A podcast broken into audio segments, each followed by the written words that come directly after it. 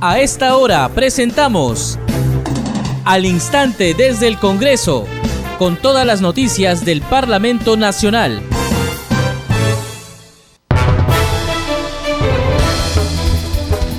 ¿Cómo están? Bienvenidos al programa Al Instante desde el Congreso. Les saluda Danitza Palomino. A la una de la tarde inicia este programa y también el encuentro deportivo entre Australia y Perú rumbo a Qatar 2022. Nosotros le informamos al instante si anota Perú un gol, por supuesto.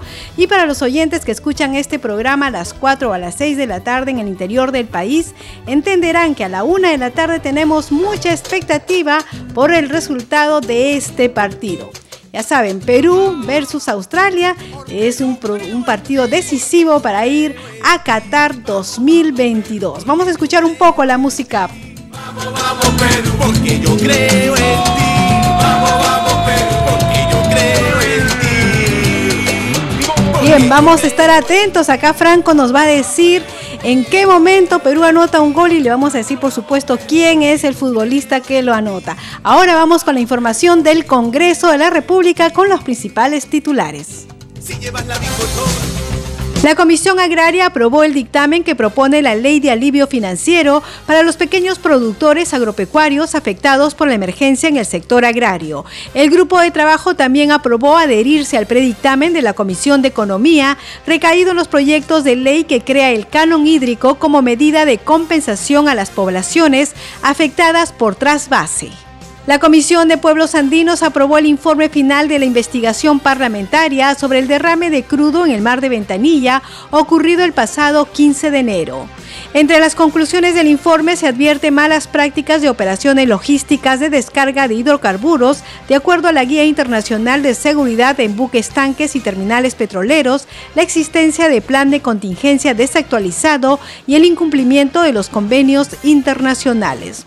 El proceso de elección del defensor del pueblo está dentro de las competencias del Congreso de la República y se está desarrollando de manera transparente, afirmó la presidenta de ese poder del Estado, Mari Carmen Alba. Congresistas de diversas bancadas a través de sus redes sociales alientan a la selección peruana que hoy se enfrenta a Australia por la clasificación al Mundial de Qatar 2022. Usted está escuchando al instante desde el Congreso.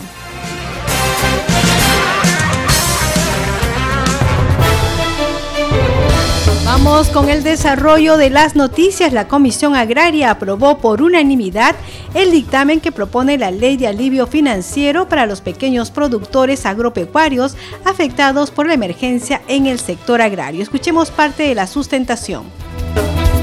Es de destacar que el objetivo de la ley es establecer medidas excepcionales en favor de los pequeños productores agropecuarios afectados a nivel nacional por el incremento del costo de los insumos, fenómenos climatológicos, plagas y enfermedades agudizadas durante la emergencia sanitaria de la COVID-19 y la emergencia del sector agrario y riego en el periodo 2021-2022, con el objetivo de apoyar la continuidad a la campaña agrícola y contribuyan a la inclusión financiera del pequeño productor agrario, a la propuesta del texto sustitutorio la podemos sintetizar en las siguientes propuestas.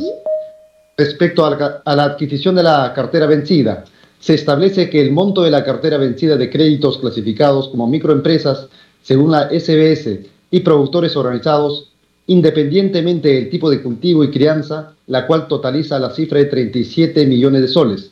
De igual manera, precisa las acciones que debe realizar el Miragri y Agrobanco a nivel reglamentario para establecer las condiciones de compra de la cartera y establecimiento de nuevos cronogramas, así como las características de los créditos, Asimismo, se establece que los recursos obtenidos por el agrobanco como resultado de la compra de la cartera deben ser utilizados prioritariamente al financiamiento de los productores durante la campaña 2022-2023, así como la modernización del agrobanco para facilitar la inclusión financiera de los pequeños productores.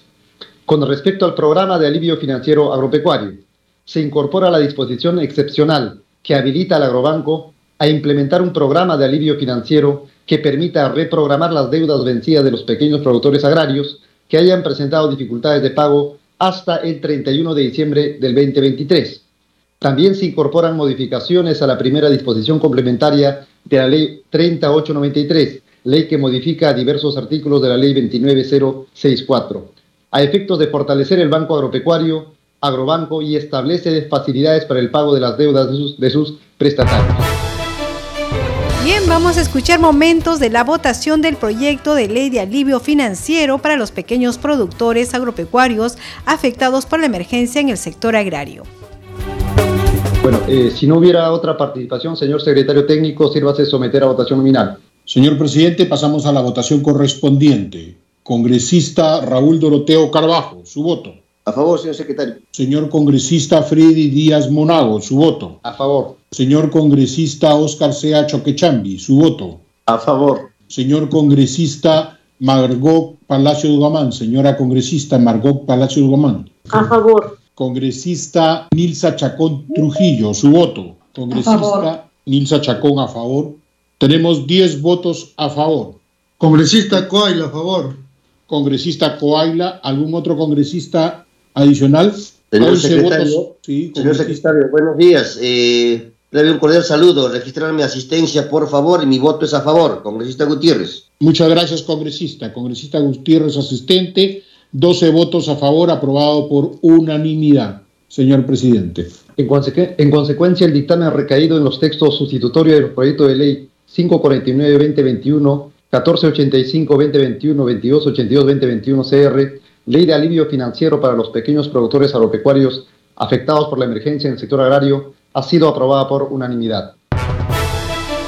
Vamos con más información aquí al instante desde el Congreso y con 13 votos a favor se aprobó la insistencia de la autógrafa de ley que modifica la ley 29337 que establece disposiciones para apoyar la competitividad productiva observada por el Poder Ejecutivo.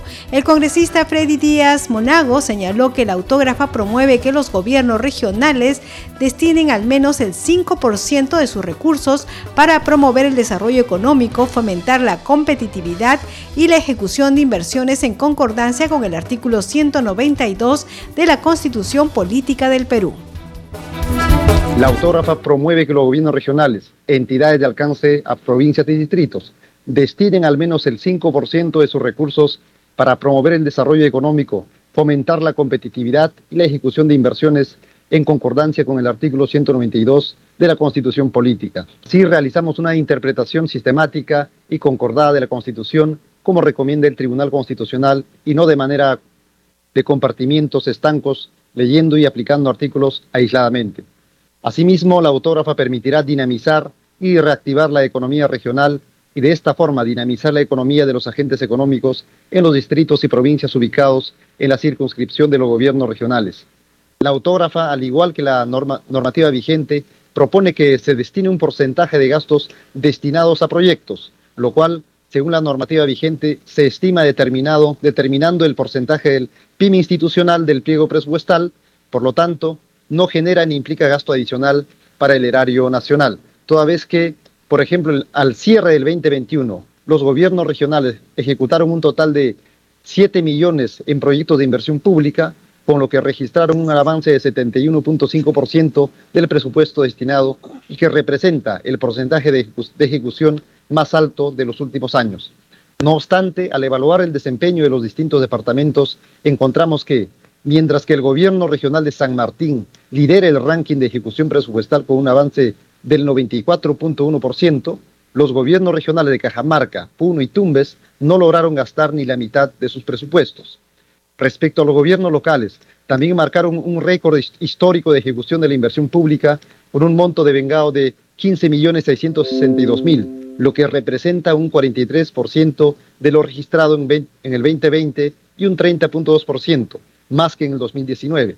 Sin embargo, esto solo alcanza el 63.4% del presupuesto destinado para proyectos de inversión en las entidades locales. Por consiguiente, la Comisión Agraria concluye que se han refutado todas, todas las observaciones planteadas por el Poder Ejecutivo. Por tanto, no existen argumentos válidos para evitar la promulgación de la autógrafa bajo estudio.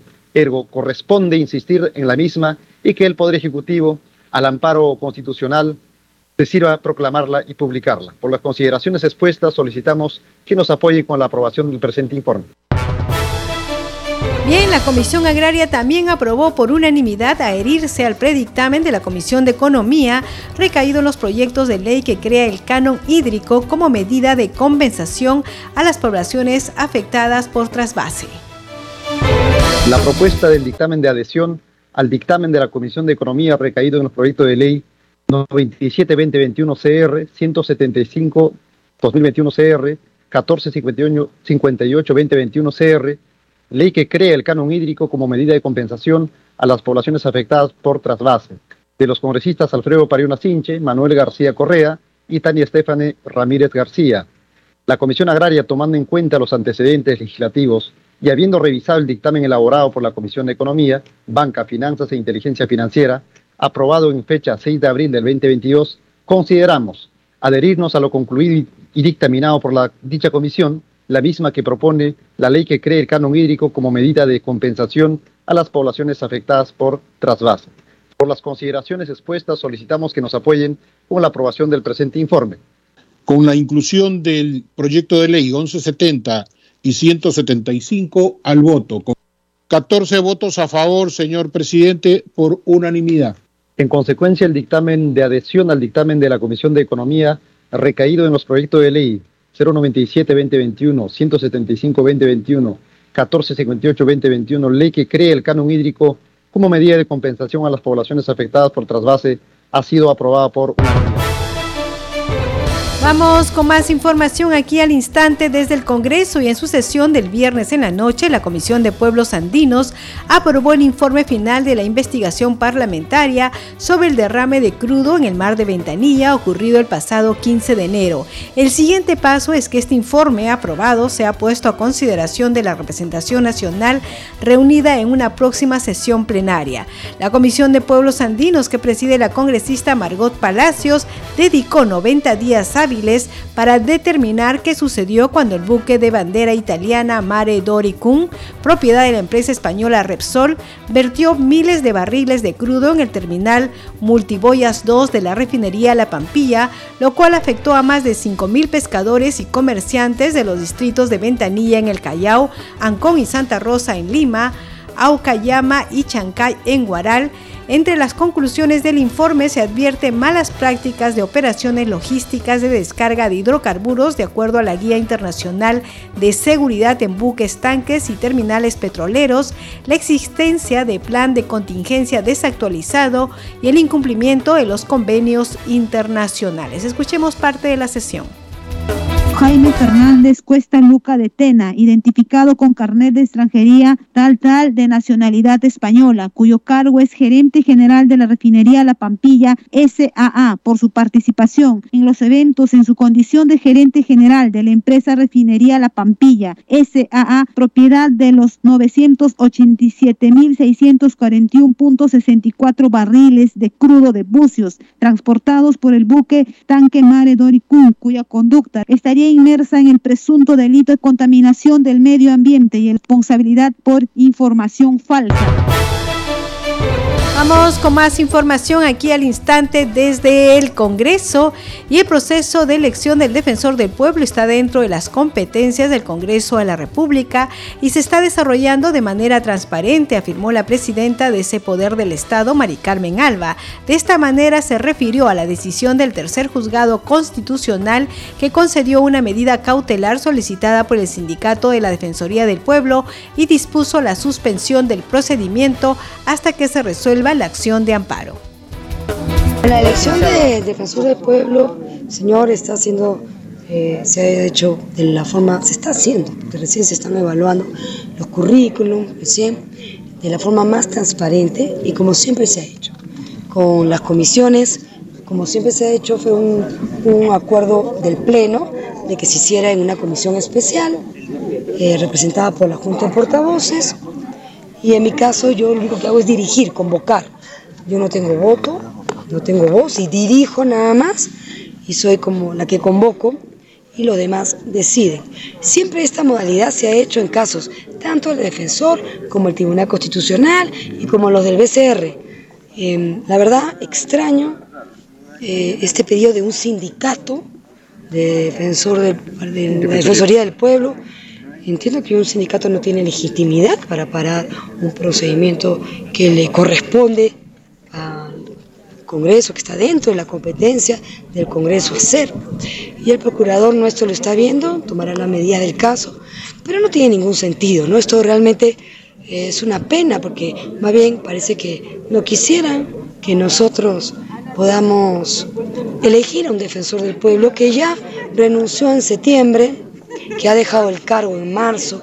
Él mismo me llamó, el defensor del pueblo, Walter Gutiérrez, a decirme, yo ya renuncié en septiembre, ya, yo ya me estoy yendo, por favor elijan al defensor. Y por eso realmente en marzo tomamos conocimiento y hablamos de todo lo, la Junta de Portavoces para dejar esto eh, ya elegido, ¿no? que es lo que corresponde. Esta mesa directiva, este Congreso, eh, trata de cumplir con, con, la competencia y con lo que nosotros tenemos que hacer. Eh, como ya lo dije, elegimos a los tres del BCR, cumplimos con elegir a seis del Tribunal Constitucional, que hacía cuatro años que no habían podido los dos congresos pasados aprobarlo y ahora queremos cumplir con el defensor del pueblo. Así que esperemos que se logre un consenso. Hay seis candidatos, si no me equivoco, y se verá el que tiene más consenso y ese se elegirá. Vamos con más información aquí al instante desde el Congreso y la presidenta del Poder Legislativo, Mari Carmen Alba, encabezó este viernes 10 la ceremonia y develación de placa conmemorativa por el Bicentenario del Congreso de la República en la Pampa de la Quinoa en Ayacucho. Se trata de un reconocimiento al gran mariscal de Ayacucho, don Antonio José de Sucre, héroe de las batallas de Junín y Ayacucho, por su lucha y dedicación en la causa independentista hispanoamericana. Escuchemos a la presidenta. Bueno, importantísimo, es parte de de los eventos que se han programado para celebrar el bicentenario del Congreso. aquí con el presidente de la Comisión Bicentenario eh, ya hemos ido a, Pisco, ¿no? Paracas, luego hemos ido a Lambayeque, y ahora el tercer lugar que estamos visitando es Pampa de la Quinoa, eh, recordando la batalla de Ayacucho. Eh, ha sido muy emocionante, nos han contado toda la historia de aquí, estamos viendo el Cerro del Condorcanqui. Hemos visto este museo también y es parte de, pues como digo, de todo lo programado, los eventos. No, vamos a ir a Piura, ¿no? Vamos a ir a Piura y también vamos a ir a Cusco para recordar eh, esa fecha tan importante en la historia como es los 200 años de nuestro Congreso. Estamos en el año del bicentenario de nuestro Congreso. Sin embargo, hay una preocupación que se le han esbozado las autoridades en sus discursos, indicando que se requiere un mantenimiento ante esta, este monumento histórico. Sí, que lamentable, nos han dicho el alcalde de aquí de La Pampa de la Quinoa, eh, también el gobernador, que del 2017 han estado pidiendo al Ejecutivo que refuercen estas estructuras, porque los extranjeros, los visitantes, los turistas que están viniendo ya no pueden ingresar al museo. Eh, entonces vienen hasta acá y, pueden verlo el obelisco de lejos. Hemos entrado, nos han permitido nosotros entrar porque bueno, también es parte de aprovechando nuestra función de fiscalización ustedes saben, el Congreso, y efectivamente hemos constatado que las paredes están rajadas, los techos, que se necesita eh, un refuerzo, porque sería lamentable que un obelisco de mármol tan importante que recuerda esta batalla de Ayacucho, tan importante en nuestra historia, tenga problemas o lo perdamos, ¿no? Por falta de mantenimiento. hay que exhortar al Ministerio de la Cultura para que eh, voltee y venga acá a la Pampa del Aquino, acá a Ayacucho.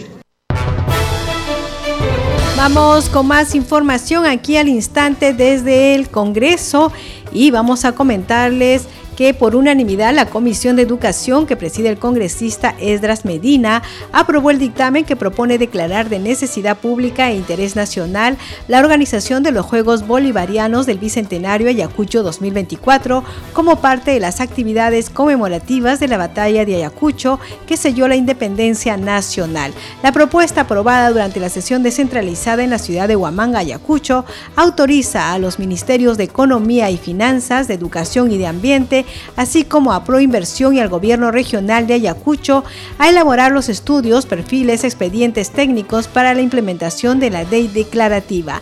El autor de la proposición legislativa, congresista Germán Takuri, dijo vamos a poner a los ojos del mundo y se va a reactivar el desarrollo turístico y será una muestra de descentralización a través del deporte, participarán nuestros atletas de la región y vendrán los mejores del país. Vamos con más información.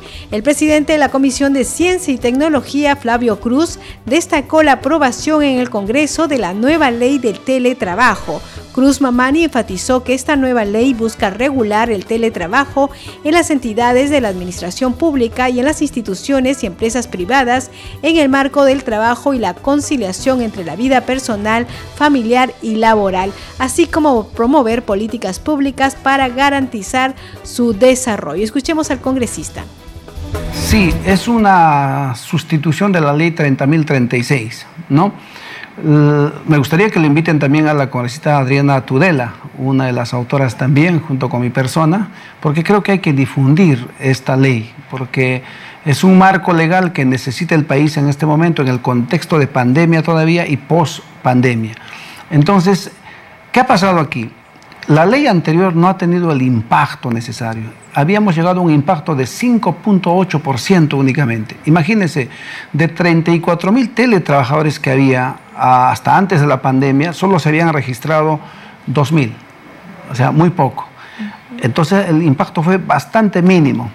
Pero ahora que hemos sopesado la pandemia y prácticamente hemos precipitado una nueva cultura del empleo, de la relación empleo y empleado y empleador, pues nos hemos visto obligados a echar mano a esta ley, pero esta no tenía las condiciones para el contexto de la pandemia y prácticamente ha surgido una nueva figura del trabajo remoto. Y con eso estamos conviviendo hasta fines de este año. Y luego para enero ya no tendríamos un marco legal. Entonces ahora la ley del teletrabajo es oportuno para que tengamos regulado toda esta relación laboral que va a existir entre empleadores y teletrabajadores. sí. Si bien es cierto, usted indicaba, ¿no? En el marco de la pandemia, todos nos hemos trasladado a la virtualidad, a este trabajo remoto. Hay un marco legal hasta fin de año, pero ya con esta ley nos estaríamos adelantando a, a fines de año donde nos quedaríamos sin marco legal. Sí, eh, hasta fines de este año vamos a tener eh, trabajadores eh, remotos y, a partir de enero vamos a tener teletrabajadores, ¿no? Y la otra figura ya quedará para el, tiempo, ¿no? Para la historia, para este tiempo de emergencia, bien dicho. Pero a futuro ya vamos a hablar de la ley del teletrabajo y vamos a hablar de teletrabajadores, ¿no? y el impacto que se está calculando es que a diciembre del año pasado, por ejemplo, ya teníamos 248 mil teletrabajadores. ¿no? Pero les falta el marco legal y ahora que lo tienen ya tienen que registrarse y a futuro las entidades públicas o privadas definirán, por ejemplo, su porcentaje de teletrabajadores depende a la funcionalidad y los objetivos de la empresa o la institución. ¿no? En este texto aprobado ya que se contempla deberes, obligaciones, ¿qué más que contiene estos artículos? Sí, y además algunos derechos nuevos, por ejemplo, como el derecho a la desconexión digital. Yo como teletrabajador no puedo ser eh, trabajador durante las 24 horas del día, como en un contexto en la pandemia ocurrió. El jefe te podía mandar una comunicación o un memorándum a la hora que él quería, en una madrugada, por la tarde, en fin pero también el trabajador tiene familia, tiene otros horarios, otras tareas, otros roles, y por lo tanto mis ocho horas de trabajo, más allá, esos, más allá de los límites, también está regulado. El tema del uso de equipamientos, por ejemplo, ¿no? laptops, internet, también está regulado, tanto en el público como en el privado. Y también mi derecho a desconectarme. En ese tiempo que no es mi horario de trabajo, pues eh, soy libre de, utilizar mis tiempos para otras actividades y no necesariamente laborales. Todos esos detalles están regulados regulados en el marco de, de, lo que las autoridades laborales hasta ahora conocen cómo debe regularse la relación entre empleador y trabajador. Usted está escuchando al instante desde el Congreso a través de Congreso Radio, un Congreso para todos. Congreso en redes. Tenemos información con nuestra compañera Perla Villanueva. Adelante, Perla. ¿Cómo estás, Danitza? Buenas tardes. Hay actividad en el Twitter, prácticamente todo relacionado al apoyo a la blanca y roja hoy que se enfrenta a la selección de Australia, pero también se está informando, Danitza, sobre el trabajo en el Parlamento Nacional. Tal es el caso del congresista Ilis López, que desde su cuenta dice cuando algunos no quieren trabajar, otros sí lo hacemos. Hoy en la Comisión Agraria aprobamos el dictamen de adhesión que prevé que todas las empresas que explotan recursos naturales como el agua deberán entregar una renta hacia los gobiernos locales y regionales. También desde la cuenta oficial de la bancada Perú Libre se informa que el vocero de este grupo parlamentario, Valdemar Cerrón, ha presentado el proyecto de ley 2323 que busca declarar de interés nacional y necesidad pública la inclusión del ajedrez en el currículo nacional de la educación básica. Y ahora sí, vamos con el aliento a la blanca y roja de Anitza porque aquí están los saludos y los mensajes de aliento de los parlamentarios a nuestra selección que se está jugando su pase al Mundial Qatar 2022. El congresista Diego Bazán Calderón dice, este amor por nuestra patria se enciende aún más hoy 13 de junio. Vamos muchachos, estuvimos y estaremos siempre con ustedes arriba Perú. La congresista Elizabeth Taipe Coronado también deja un mensaje en su Twitter. Estamos a un paso de estar nuevamente en el Mundial. Hoy más que nunca es momento de apoyar a nuestra bicolor. Todos somos una sola voz y una sola fuerza. Vamos Perú. Y por último, Denitza, la parlamentaria Diana González Delgado dice, hoy todos somos Perú juntos por la clasificación a Qatar 2022. A darlo todo en la cancha, arriba Perú. Contigo, Denitza, adelante. Muchas gracias Perla Vía Nueva, por supuesto contigo Perú. Nosotros seguimos atentos al desarrollo del partido de Australia con Perú. Aún no hay goles, pero tenemos fe que pronto, pronto se anoten. Bien, seguimos con el programa. Este programa se escucha en las regiones del país gracias a las siguientes emisoras. Radio Inca Tropical de Abancaya Purímac, Cinética Radio de Ayacucho, Radio TV Shalom Plus de Tingo María, Radio Madre de Dios de Puerto Maldonado, Radio TV Perú de Juliaca Puno, Radio Amistad de Lambayeque, Radio El Pueblo de Ayacucho, Radio Satel Perú de Lampa en Puno, Radio La Voz del Valle de Aplao en Arequipa, Radio Estar de Moyendo en Arequipa, Radio Gaceta Ucayalina Online, Radio Líder de la Unión en Piura, Radio Victoria de Ocros en Huamanga, Ayacucho. Enseguida, los titulares de cierre. La Comisión Agraria aprobó el dictamen que propone la ley de alivio financiero para los pequeños productores agropecuarios afectados por la emergencia en el sector agrario. El grupo de trabajo también aprobó adherirse al predictamen de la Comisión de Economía recaído en los proyectos de ley que crea el canon hídrico como medida de compensación a las poblaciones afectadas por trasvase. La Comisión de Pueblos Andinos aprobó el informe final de la investigación parlamentaria sobre el derrame de crudo en el mar de Ventanilla ocurrido el pasado 15 de enero. Entre las conclusiones del informe se advierte malas prácticas de operaciones logísticas de descarga de hidrocarburos, de acuerdo a la Guía Internacional de Seguridad en Buques, Tanques y Terminales Petroleros, la existencia de plan de contingencia desactualizado y el incumplimiento de los convenios internacionales. El proceso de elección del defensor del pueblo está dentro de las competencias del Congreso de la República y se está desarrollando de manera transparente, afirmó la presidenta de ese poder del Estado, Mari Carmen Alba. Congresistas de diversas bancadas a través de sus redes sociales alientan a la selección peruana que hoy se enfrenta a Australia por la clasificación al Mundial de Qatar 2022. Usted está escuchando al instante desde el Congreso. Hemos llegado al final del programa. En esta primera media hora no han habido goles. Esperamos que ya pronto, en los próximos minutos, y podamos celebrar el triunfo de Perú. A nombre del equipo de Congreso Radio, le agradecemos por acompañarnos en esta edición. Estuvo en los controles Franco Roldán y en la conducción Danitza Palomino. Como siempre decimos, esperamos que gane Perú. Ya nos reencontramos mañana. Yo creo en ti. Vamos, vamos, Perú, porque yo creo en ti.